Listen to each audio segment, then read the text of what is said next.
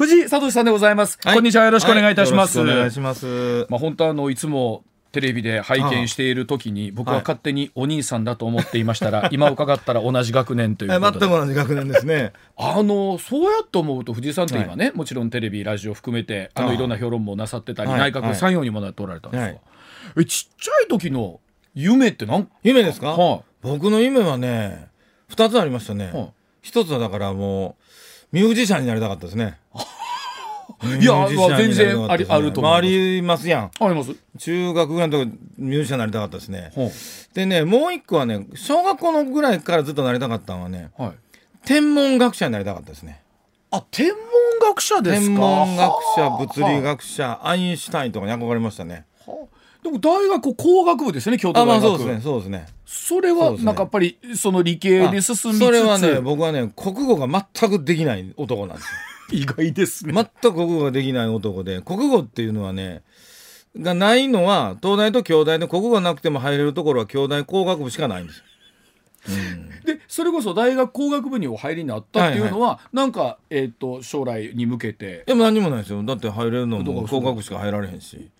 まあ、あとあれですわだからミュージシャンになりたかったから京大の工学部は、あのき工学部じゃなくて京大の軽音楽部に入学しようと思ってあそうですか。で入ってずーっと軽音楽部にいましたね。大学卒業する時とか、その時の将来設計みたいなどんな感じだったんですか？それはね最終的にはやっぱりまあうーんミュージシャンになれないわけじゃないですか。はあはいではい。さらにでそしたらもう学者でしょ？はい、じゃあ学者になろうなりたいなと。学者に。うん、だからもともと天文学者ではないけれどもまあ学問の世界にいたらまあ何にでもできるやろうと、はいい、うことで学問の世界に残ることに、はい。まあ、したっていうまあ声もかけてもらったからっていうのがありますけどね。なんか僕、全然本当に存じ上げるまでは普通に例えば経済学とか政治学とかお学びになってたのかなと思ったんですが、ご専門はだから工学工学ですね。工学の都市計画とか国土計画とか。なるほどなるほど。なんか公共政策ですね。経済政策産業政策。だからまあ文系的ではあるんですよ。工学なんですけど社会工学って言ったりしますけどね、でそこから今ね、うん。例えばあの今ラジオ機の皆さんが藤井さんをよく見るときうにん。出ているこうコメンテーターというか評論家みたいなのはいつぐらいから？それはね僕が30ぐらいの時にねえーっと、まあ、工学の学位論文書き終わるじゃないですか、はい。都市計画とかでね。はでそこから心理学に留学をしていはい。それで帰ってきてからねあの言論人の西部進っておったのござはい西部進さん。はい。西部進まあだいぶ変わったおっさんですけど うち弟子って言ったら大げさですけど、はいはい。うんまあ、僕東京工大に、うん。えー転勤してた時もあって、はい。その時もずっと西部先生と一緒におあってまあ、塾にね通って、はい。で言論政治経済外交軍事。そういうことをずっとこうやって。その時は自分の研究内容と、うん。そういう言論的な話評論家的な話と別のものとして、はい。まあ、やってたんですけども、まあ、そのうち、まあ、40ぐらいになってきたら両者合わせてう、ん。うん、大学の仕事と、まあ、言論の仕事を重ねてやるようになって、うん。でやっぱりそのきっかけやっぱりその安倍さんの、まあ、ある種友達だったので。えだから安倍さんのブレインをやって、はい。官邸の中でいろんな政策アドバイスするようになった時に、まあ、工学の教授としての知見と、はい。西部先生のもとで勉強した言論人としての、まあ、いろんなものの見方を合わせて安倍さんにこうアドバイスすると。うん。いうことをやってました。ですからだから大学教授であると同時に言論人は言論人として別の、まあ、スクール入ってたみたいな、うん。まあ、そんな感じですね。はあ。ということはアベノミクスに対するアドバイスみたいそうですねなところもそうですね。あの改めてですけど、はいはい。アベノミクスというのは、うん。うん。まあ、ざっくりどっかで何だったというふうにこれはね、うん。要するにねあの、まあ、デフレ脱却のための方法論はい、で日本経済っていうのはもうずっと成長してないんですよ。うん、で日本だけがずっと成長してなくて、はいえー世界百何十カ国の OECD の統計がある中でね、過去25年の平均成長率って、えー、0. 数パーとかなんですよ。そうですよね。でところがね諸外国っていうのは平均5%ずつぐらい成長してて、うんで 0. 数パー0.3パーやったかな？とうん5%やったらなんか大して変わらへんみたいに見えますけど、うん、それは10倍にするだけで分かるじゃないですか。うん5%やったら10倍して50%でしょ、はい。こっちは0.3%で10倍して3%じゃないですか。で実はこれ複利でいきますから,、はい。こっちが0.3%伸びあだ3%伸びてる間に、うん。まあ、先方は1.7倍とか1.8倍になってるわけですよ。でこれがに20年とかやったらこっちが 1%2% 成長してる間に向こうが3倍になってると。いうことで。だからだから今も韓国人にも所得が負けてるし、はい。えーでもうこれからインドにも負けんちゃうかみたいうん。なことになってるじゃないですか。はい。でこれがねやっぱり日本の国家における最大の問題だというのが僕の都市社会工学としての最大のメッセージ。でこれは安倍さんにもお伝えしてこれなんとかじゃあきませんよと、うんで安倍さん的にはこれどうしたらええんやと。なりますけどそれはいやもうこのゴールデンパターンがあるんやと、うん。うんこれあのルーズベルト大統領がやらはったでしょとニューディール政策をと、まあ、あれが基本ですよと。政府はしっかりと財政政策を行う。まあ、支出をいっぱいする補正予算組む。で、えーそれこそまあ当時だと黒田さんですけど黒田さんにちゃんと金融緩和やってもらう、ん。で、えーその金融緩和やってお金しっかり出してそのお金で何するか言ったら成長につながるインフラをしっかり新幹線とか港とか、うん。高速道路とかあと科学技術とか、まあ、そういうものをしっかりお金使いましょうと。そしたら日本は、まあ、所得倍増とかできますよと。うん。でこれはアメリカもやったことやし日本も高度成長期のこれやったことやし、うん。で今中国でやってることだし。でヨーロッパでも今やってることだし、えーこれはもうゴールデンルールなんですよと、まあ、いうことを説明してたら、はい。じゃあ分かりましたと。いうことではい。安倍さんの方でまとめあったのが第一の財政政策。はい。えー第二の金融政策、はい。で第三の成長戦略と。いうのをまとめてこれをこの3つやるぞとうん。言ってたらどっかの誰かがその3つ合わせてアベノミクスと呼びましょうと。はということになって我々が名前が付けたんじゃないですむしろ我々は中身の玉込みをして安倍さんに喋ってもらってるうちにそれがまあアベノミクスと世間で言われるようにはい。まあなったと。でも目標は成長しない日本経済衰退していく日本経済を V 字回復でうん。昔のように成長するように。はい。年間 3%4% ずつぐらいはい。成長してまあ10年経ったら1.5倍とか1.7倍ぐらいのうん。規模の経済になるようにしましょうっていうのがまあ狙いだったんですね。で実際に今度はじゃあそれが始まったとなった時の手応え、実感みたいなものってどうだったんですか、えーとね具体的に言うと2012年の12月にね、はい。安倍内閣が誕生して、はい。うん。でその時に僕らはずっと仕込んでたんで、うん。あのー藤井さんやるよと、うん。これで政権取ったからこれからガツンといくよということで、あ頼ますということで、最初やるのが、えー、ともう政権取って2週間か3週間ぐらいでぶち上げるのが、うん、10兆円の補正予算。はいこれでドーンとお金使えますよと。これで黒田バズーカっていうのをドーンと打ちますよと、これで2012年から2013年ね、はい。ものすごい経済成長すこのるんですよ。2.7%、うん。はい伸びてます、すごい伸びるんですよ。で、うーん、これ、ね、特にね、今ご覧お,、おっしゃった多分実質あ成長率だと思うんですけど、実質のですね。名目がかなり伸びるんですよ。はいで名目もかなり伸びてね、はい。うん。でこれでこう伸びていくことにこうなって、よっしゃこれええ感じだとすごく思っててこれはうん。日本うん未来明るいなと思ってたんですけど、ここでねアベノミクスがいきなりこけるんですよ、うん。2013年。はい。消費増税するって決めるんですよ財務省がね、うん。出てきてね、うん。麻生太郎が丸め込まれてね、うん。プロレスでいうとスモールパッケージホールドみたいなもんですわ。それで one two three って、はい。ね、はい。やられてしもて、ううんもうそれで消費増税を2014年の4月にしてしまうはい。これでアベノミクスは事実上失敗しました。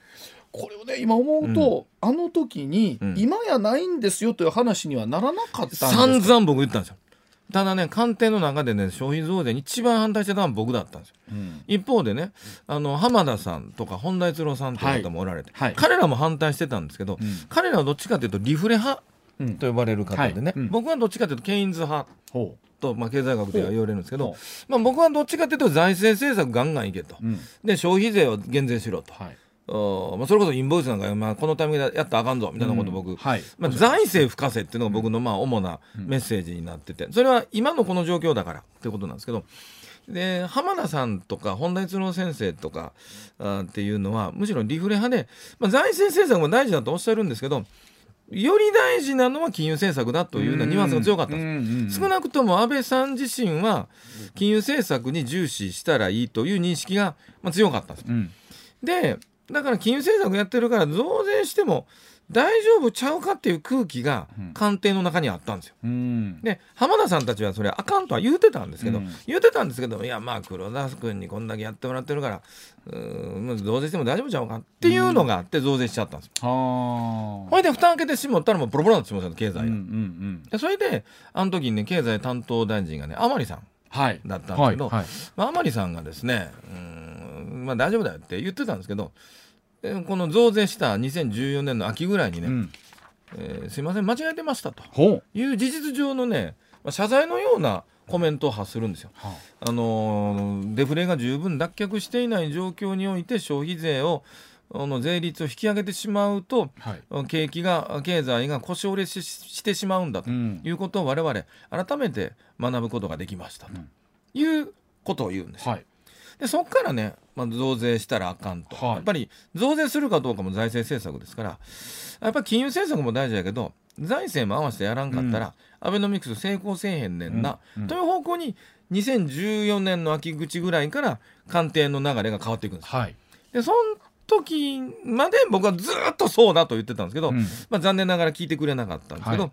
まあ、2014年の増税以降、まあうん皮肉にも増税することによって経済がダメになったことを通して、うん。かなり僕の意見が通るように、ほまあ、なっていったんですね、はい。はいそれがまあ2014年。うはい。で15年16年16 17年18年と消費税をはい。増税することを延期することに、はい。まあ、成功するんです、まあ、はい。2回延期するんですだから4年に増税して4年の秋にももう一回増税するかなんか言ってたけども、うん15年やったかな？なんかもうすぐ増税するってそれも延期して、うん。で15年か6年にやるっていうやつもまだ延期して19年に、はい。なりました。16年から19年に変えたんですかね、うん。で僕はその時その3年間延期してくれと、はい。うん。でほんまやったらもう永遠に延期したらええねんけど3年間延期してくれと、うん。でなんで3年かって言ったら3年あったら財政を吹かせばデフレが完全脱却できるからなんですよ。ほだから安倍さん3年延期、えー、なんとかしてくれと。で、うん。その間にしっかり財政吹かしてくれよと、うん。で当時600兆円経済っつってね、うはい。600兆円経済目指してくださいよと。まあ言ってたんですけどあんまり吹かさなかったんですうね、ん。そう吹かさなかったってのはどうしてだったんですか？まあ、財務省が強いんですね、うん。要は財務省がもう国債を吸って財政を吹かそう。はい。という話に対してうん。あかんっていうんです。首を縦に振らないんですよ、うん。それは安倍さんの力を持ってしてもやっぱり。全く無理、うん財務省の方がそういう局面では圧倒的に強いです。それでも増税、えっと、消費増税というのは路路線は変わらずだったんですか？うんそうなんですよ。でで18年のね、ううんん、秋頃にね改めて閣議決定をするんですよ、うん。19年に増税すると、うん。でその時に安倍さん本気ですかと、うん。そんなもんあかんの分かってるでしょと、うん。安倍さん分かってるんですよ。増税なんかしてあかんことは、はそうやけどもうんやっぱり財務省を抑えこれ以上抑えつけることが、政権の安定運営を脅かすという恐怖があったというふうに僕は感じましたね。あはあじゃあそこはバランスを取ったということですそうですすそうです。ここでちょっとあんまりまあ麻生さんを怒らしたり財務省を怒らせると、はい。安倍内閣が根底からちゃぶ台返しされてうん。もう持たんようになると、うん。うんそしたらまあどんなもっと緊縮のやつとか総理大臣になるかもしれませんからね、うん。まあ、河野太郎とかなってしもたらもうもっと絞ったりとかうん。しますし、でき実際岸田さんってもっと絞りますからね、はいはいだから岸田さん安倍さんはずっと岸田さんはもう緊縮だからあんなあんなんダメだっていうことも、まあ、言ってたり言わなかったりとか。今のところまだ具体的にどうという感じではないですけれども、なんかうん匂いみたいなところは随時出てる感じはありますもんね。まあ防衛増税をすることはもう決めてますしね、うんえーまあまあそれにインボイスももう10月からやるとかって言ってもう真綿で締めるようにこうやっていくっていう、はい。岸田さんなんか完全に緊縮ですから。だから安倍さんとしては僕が倒れたら、もっと緊縮になるかもしれんから倒れるわけにいかんと、はい。はい。だからここは増税はしたくないけれども、まあ、ちょっと財務省との力パワーバランス綱綱引きの中で、うん。まあ、増税はしてうん。でさらにまた財政吹かすことを通してデフレ脱却の道を探れないかと。うんいう、まあ、ギリギリの綱渡りをね安倍さんはやってはって。でその時に僕は分かりましたと。うん要はうんパワーバランス上難しいんですねと、そしたら僕辞めさせていただくと。うん。で辞めてでそれこそ、まあ、本書いたり、ん。えーテレビやラジオやらで、ん。えー言論活動をやって、ん。えーで増税反対の世論を作って、うん。えー増税できない状況を僕は閣外でやりますとほいうことを言ってやめて、はい。でかなり言論まあ活動をとはりましたよね。だいぶもうギャンギャンギャンギャン言って。で結構ね成功する事例とかも出てきてね。うなん漫画描いたりとかしたんですよ。はあ漫画家に。はいはい。これが結構ね、うん。ちょっと売れて、うん。で売れたらねあのオリラジのあっちゃんがそれ読んでね。はい。あっちゃんがめちゃ喜んでくれてその漫画見て、うんほいであの YouTuber じゃないですか、はいはい。でやったらもうめちゃくちゃアクセスがはい。2300万ぐらいいってそれで本ももうすっごい売れて。うん。で結構ねムーブとかできたんですけど、うん。まあ最終的にねううんーんまあ参議院選挙っていうのが2019年の7月にはい。あってうんうん。であの時にこれがね安倍さんがねこれが最大の僕は失敗だと思いますけども公約に消費税の増税を入れたんですよ。うん。それでまあ負けないじゃないですか自民党今。はい。でそこでねまあ普通に勝って勝ってしまったわけですよ、うん。安倍さんが。うん。そしたら公約だからう、ん。もうあと2か月後に増税するっていうことに。やっぱりそれも入れざるを得なかったんですか？うーんっていうことなんでしょうけども、入れんでよろしいでしょ安倍さんと僕は思ってましたけど。うん。まあ分かりません。あの総理大臣の首相官邸がどういうバーターを誰とやってんのか、あのうちの番組でもねそれこそ高橋さんに解説いただいてはいはい。その消費税の話ってあるんですけどあの一般的に例えばねあの財務省の理屈で言うとやっぱりこれだけ財政規律はいかん中でうん。やっぱりしっかりと税もねいるというようなお話ってあるじゃないですか。まあまあ財務省は言ってますね。まあいう話があるじゃないですか。その中でうん。例えばうん。我々消費者からするとそれはもうえー税は安いにね少ないに越したことはない。うん。実際に消費税が下がるあるいはまあかなりゼロに近いところうん。にゼロとかになるとあの大丈夫なんですかっていうほらラジオ機のみんなみんな言いますよね、はい。うん、でこの辺りというのは藤井さんこれね、うん。あのー冷静に考えてほしいんですけどね、うん。オプション A とオプション B があったとしましょう、はい。これあの増税するとか減税するとかっていう名前つけないで、はいはい。オプション A オプション B があったとしましょう。でオプション A をやった時に財政が改善するかもしれない。うん。でオプション B をやった時に財政が改善するかもしれない、はいはい。っていうのがあったとしましょう、はい。そしたら A を選んだとしても大丈夫ですかってなりますよね、うん。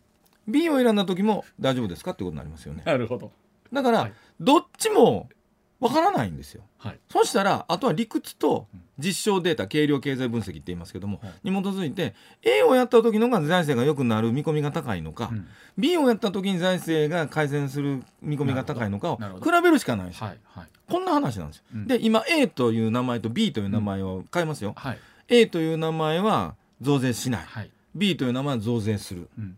ね？普通増税する B というのをやったら財政改善するように見えますけども、はい。実際はそんなこと起こってないんです。うん。1997年の消費増税の時増税することを通して翌年のお総税収は減ってるんです。うんで、うん。2019年の消費税増税の時も実質的に増税によってうん。総税収は減ってるんです、ほう。はい。なんでかって言ったら増税すると経済が悪くなって所得税と法人税が減ることを通して消費税が幾分増えてるんだけれども、ん。消費税を増税することでトータルの税収が減ってるんです。はい。でしたがってうん増税をすることで財政がダメになるという例が少なくとも、千うん1997年と2019年に起こってるんです、うん。で増税っていうことなんですよ、はいだから増税することがいいかどうかっていうのはうん。財政が健全化するかどうかだけでもはい。わからないっていうふうにね、はい。考えてもらうしかしょうがない、はい。でさらにもう一個今以上の言説っていうのは、うん。あの相対的にものを考えてもらいたいからゆっくりとお話ししたんですけど、はいはい。あっさりと僕が申し上げるとしたら、ん。減税する方が財政は改善します。うん。99%間違いない。ほだからもう分析上も当然そううなります、うんなんでかって言ったらね、はい。減税したら成長するから GDP が700兆とか800兆とかなるから、うんうんそうなったら税収値の100兆とか120兆とかになります、まあ、実際にはあの円安とかの効果も含めてですけど、うん。いろんな企業がまあ、ねこの年度、収支を回収、回復してということがあって、うん。税収自体は上がってきてるということにもなってたりしても、うん。してますもんね,、うん。そうですね。増税とイコールでは関係ないわけですもんね。だから税率に比例しないんです、税収って。その中でもやっぱりねよくあのプライマリーバランスって言葉出てくるじゃないですか、うん。うん。これはどういうふうに捉えたらいいんですかそのプライマリーバランス。これはね、まずず答えから申し上げると、うん。プライマリーバランスをうん。改善するっていうのは赤字を減らすってことですけど、はいはい。改善するということは経済に負担をかけるっていうことです。はこれあのそう。プライマリーバランスっていうのは政府の赤字量ですから、はい。政府が赤字であったら、うん。民間は黒字なんですよ。うん政府が赤字であったら民間は黒字、だって世の中っていうのは外国ちょっと置いとくと外国で1%ぐらいの誤差しかないので、はい。実は日本経済って民間と政府の2つしかないんですよ。はい。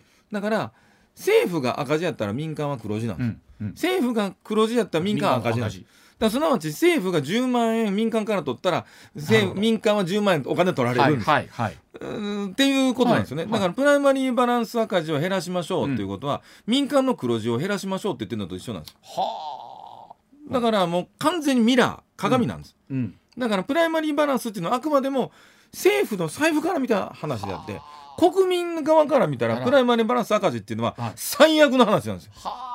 でもやっぱりなんか入ってくる分と出る分とみたいなところの見方になった時に、うん。あそれはいかんなという話になるケースがありますよね。それはまあ一般にはそう思ってるのはただそれは洗脳されてるんです、政府の側の財布の論理をいつもテレビとかラジオとか新聞で聞かされてるから、はいほんまは民間の側の財布の話しなあかんの民間人やから、はいはい。それが洗脳されてしまってるんですよ。はあ。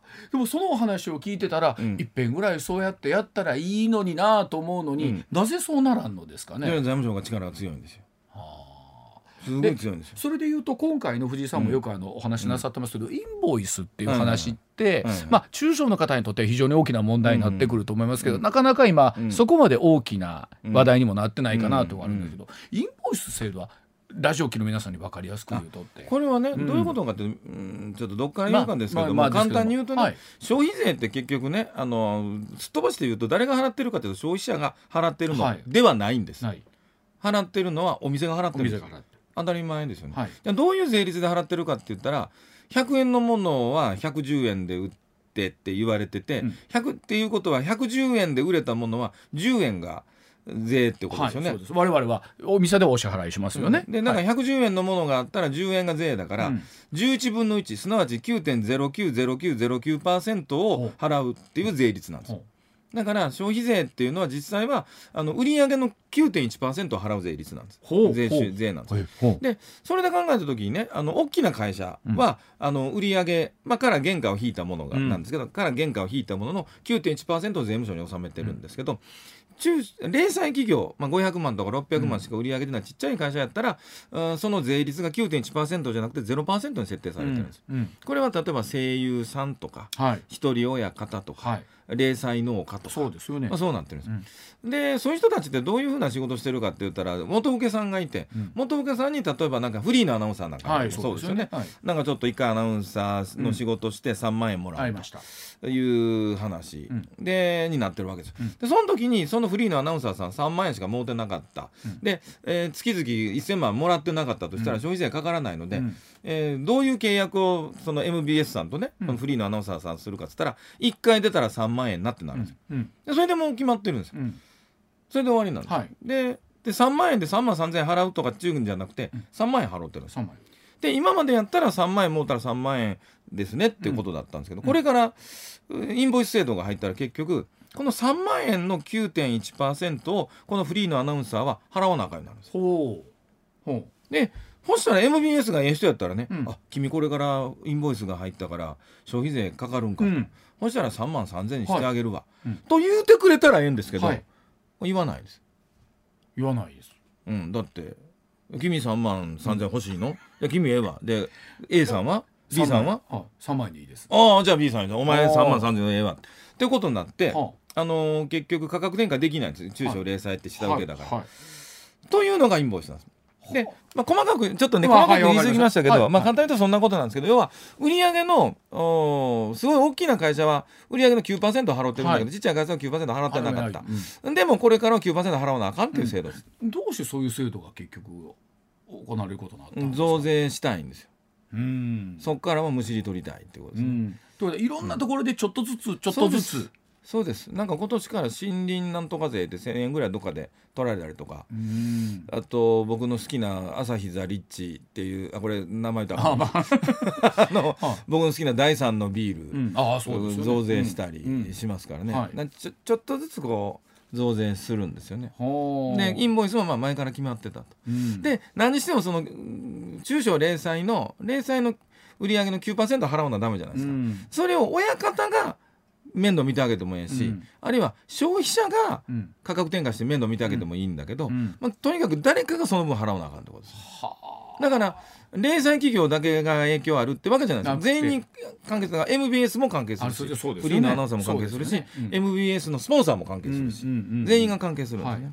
はあでもそれはもう導入されるんですよね。うん、いやだから僕はこれ昨日国会行って、いやこんなん導入したら和訳者になりますって言って、うんうん。まあ、せあの演説してきたんですけどね昨日国会議員会館で、うんそういうなんかイベントがあったんで、はいはいこれは今の時期に入れるとアベノミクスは失敗しますよと、うん。まあ、いう言い方を僕はしましたけどね。うん。でもやっぱりその岸田さんがやろうとしてらっしゃるのはその増税路線というところは変わらないんいですか？やっぱ確実ですね、うん、確実にそうなってます。あ。で仮に今そういったところって進んでいった時に、はい。さあ将来、まあ、今後の近々の日本経済の見通しみたいなところと、うん。藤井さんどういうふうな見立てでいやこれはもう地獄ですね日本は。地獄。地獄。っていうかもう今すでに地獄ですし、これね皆さん気づいてないかもしれませんけど諸外国はもうすでにコロナの悪影響なんて完全に脱却してるんですよ。うんあのーに19 2019年か21年の成長率を見るとね、中国は2年間で12%、はい。アメリカは約7%、ドイツとかヨーロッパでた2%成長してるんです、だからコロナ前からコロナ中にかけてすで、にコロナ中だって2021ですがコロナ中であるにもかかわらずうん2%とか7%とか12%とか成長してるんです、じゃあ日本どうだったかっていうとマイナス3%なんです、で世界中でコロナの中で衰退してるのは日本だけなんです、で世界中でです。はい。で、えーもう今コロナの前2019年と2023じゃないですか、ん。で最近のデータとか出てますけどいまだに消費税増税前の水準にいってないです、うん。2019年。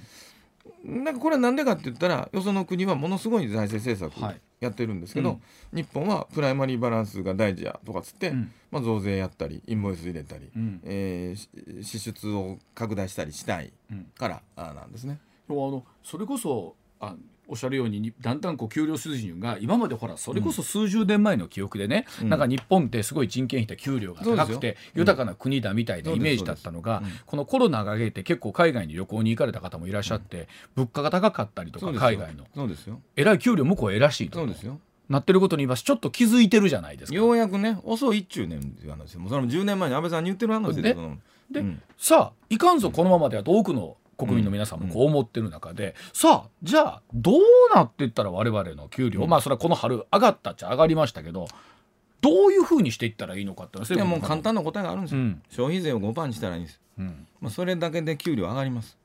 ちなみに消費税が仮に5%になったとしたら、うん。現実どんなことが起こりますか、まずね何が起こるかって言ったら5%ずつ物が買えるようになりますまあだって物が安くなるんですすよね、はい。これを一般に経済学では実質所得が上がると言います、うんうんうんうん。実質賃金も上がるし、はい。はい。実質消費も上がるし。で実質 GDP も上がります、うんうん。まずその日瞬間に5%の賃金が上がるのと同じ効果があなるほど、はい。そしたらですよ、はい。みんな5%のボーナスもらったと一緒ですからその分消費が増えますよ、はい。そしたら額面上の所得も増えますよ、はい売り上げも増えるかはいら、そういうことで、えー、と消費が増えますうんで空前の消費ブームが起きますよ、うんうん。5%分みんなお金持ちはい。になるんだ。から、ものすごいお金使うような、でそうなったらですね消費が増えたら何が今度増えるかっていうと投資が増えます。うん。だってお店が足らんようになったりとか、はいいろんなものが足らんようになるから投資が増えます。はい。で消費と投資が増えるとこれは GDP が増えるのではあ結局賃金がはい。また上がります、で減税した当日に5%上がるだけじゃなくて、うん。そこから1年間の間に消費と投資が増えてさらに増えるんです。で賃金が上がってきます。で賃金が上がったら消費が増えあます、はいはい。消費が増えたら賃金が増えます。いい循環になっていくわ全くそけですね。の通りです。で、あのー成長率が上がってきます、うん。成長率が上がるとどういうことが起こるかっていうとね、はい。あのーまあ、インフレですけどい。インフレになったらもうそれだけで投資が増えます、うんうんなんでかって言ったらね、あのー今デフレ今ちょっとインフレですけども長い間デフレはいはいデフレまだデフレ基調終わってるんですけど、うんうんデフレの時ってどうなるかって言ったら今年よりも来年の方が物の値段が安くなりますよね。はい。で5年後やったらもっと安くなりますよね、はい。そしたら今のお金持ちどう考えるかって言ったら、うん。今使うんじゃなくて先に使おうと思う。んですよ、だ。はいはい。その方が予算変えるから、はい。だからねデフレであったら、うん。結局それだけで小投資が縮小するんですよところがねはいはい。とインフレになったら逆が起こるんですよ、はい。今もうお金持ってる、で来年の方が物高い、うん。5年後やったらもっと高い、うん。そして今使っとこうあのまさにアメリカ経済の中今そういう循環らしいですよね。もう明日になったらもう高鳴ってるかもしれないから今日買っとこうっていう。そうですそうですそうです。ことですよね。そうです。だから日本はもう25年間デフレを放置してるので、ん。デフレが原因で消費と投資が増えなかったんですところが、インフレになったらインフレが原因で消費と投資が増えるんです、で消費と投資が増えたら何が起こるかって言ったら、インフレになるんです、ということで良い循環がまた回ってきますところがこれが過熱しすぎるとまたややこしいことになる。もちろんそうです。もちろんそうです、でも今問題は、うん。デフレになりすぎてるのが問題なのでで。まずはインフレせなあかん。はでインフレ高々まだ言うても2%とか3%ですから、うんうんうん。昔は7%とか10%とあかでしたから、はいはいだからまだまだ全然デフレの状況に近い、あの世界の中でも最もインフレ率が低い国になってます。少なくとも去年だったら。とそれなのに財務省はどうして増税をしろというか減税をしないでおこうというのはその何ですかね。今お話だけを聞いてれば、ん。皆さんの幸せがここにあるよ,、うな気がするじゃないそうです。完全にそうです間違いなくそうです、はあでも財務省はしない、なんでか、は彼らは増税することが正義だと信じてるんです。あはあ。そう。変なはい宗教なんです、はあ、でもそそれはまあもちろん法律にもあるあるんですよね。規律の中にもねあまり国債を出してはいけないという、うん。あとまあプライマリーバランス規律っていうのがあって、うんうん。うんこれは国債を出したらあかんと思ってるの。で、うん。はい。でプライマリ消費税減税したらプライマリーバランス赤字がうん。増えてしまうからうん。減税しない、うん。だからプライマリーバランス規律教みたいなもんですね。はあ。なかなかでもその仮に まあそのだとすると、え今後消費税が下がっていくということはないですよね。うん。その宗教が強い限りにおいてないですね。はあ、なんか変わる潮目みたいなんてなんかあるとしたらどういうことになるんですか、えっ、とね安倍さんが生きてたら変わる可能性がありました。でもまあそれは残念ながらもううん。だから今はもうほぼないです。次例えばそういう改めてですけどそう積極財政派と言われる方もいらっしゃるじゃないですか。一部にいます。うん、でそういう方がなったらまた状況は変わってくるんですか？残念ながら有力者の中には今いないです。あありえるとしたら高市早苗さんぐらいですね。あー。でも高市早苗さんも党内でこれからどういうふうに勢力を拡大していただけるか、まあ、重要なポイントになってますけど。明るい兆しみたいなものっていうのはないですか？うん。まあ、少なくとも今インフレですからね、はい。これはね先ほど言った、あのまあ、理由はもともとウクライナだとか円安だとかってろくでもない話うん。なん。そうでけど、ですすよね。ろくでもない話なんだけども、まあ、あと電気代高いとかガソリン代高いとか腹立つこと多いですけれども、うんうんでもインフレであるということはみんなが今持ってるお金を手放そうとするはいチャンスでもあるので、うん。それはいい傾向ですね。うんただ、あの世間ではどう言われてるかっていうとインフレ対策をしろって言ってますから、うん。これインフレそそろそろ沈静化されると思います、うんうん。そしたらこのチャンスもなくなってしまいますよね。は森永さんにね番組に出ていただいたお話を聞いてたんですけど、はいはい。まあ、やはりこの春の賃上げが、さあ来年同じようにうん。続いていくとすると、うん。おっしゃるように物価高っていうのはある程度収まってきて、実質的な余裕が出てくるんじゃないか、うん。さあ藤井さんそこに来年さらにこう賃上げが続いていくという要素があるとするとどういうところになってきますか、要素ですか？はい。要素はあんまないですね。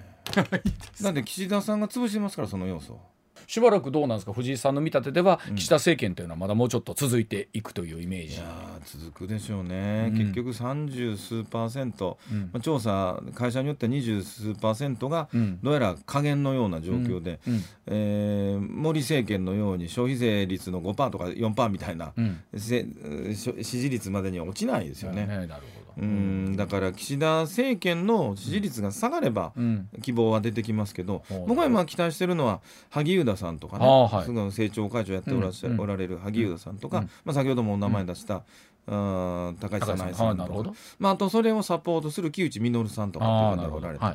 まあ、自民党内にもね積極財政派と呼ばれる方々がおられて、うんまあ、彼らを僕はもう全力で応援したいと、うん。思ってはいるんですけれども、まあ、なかなか、あの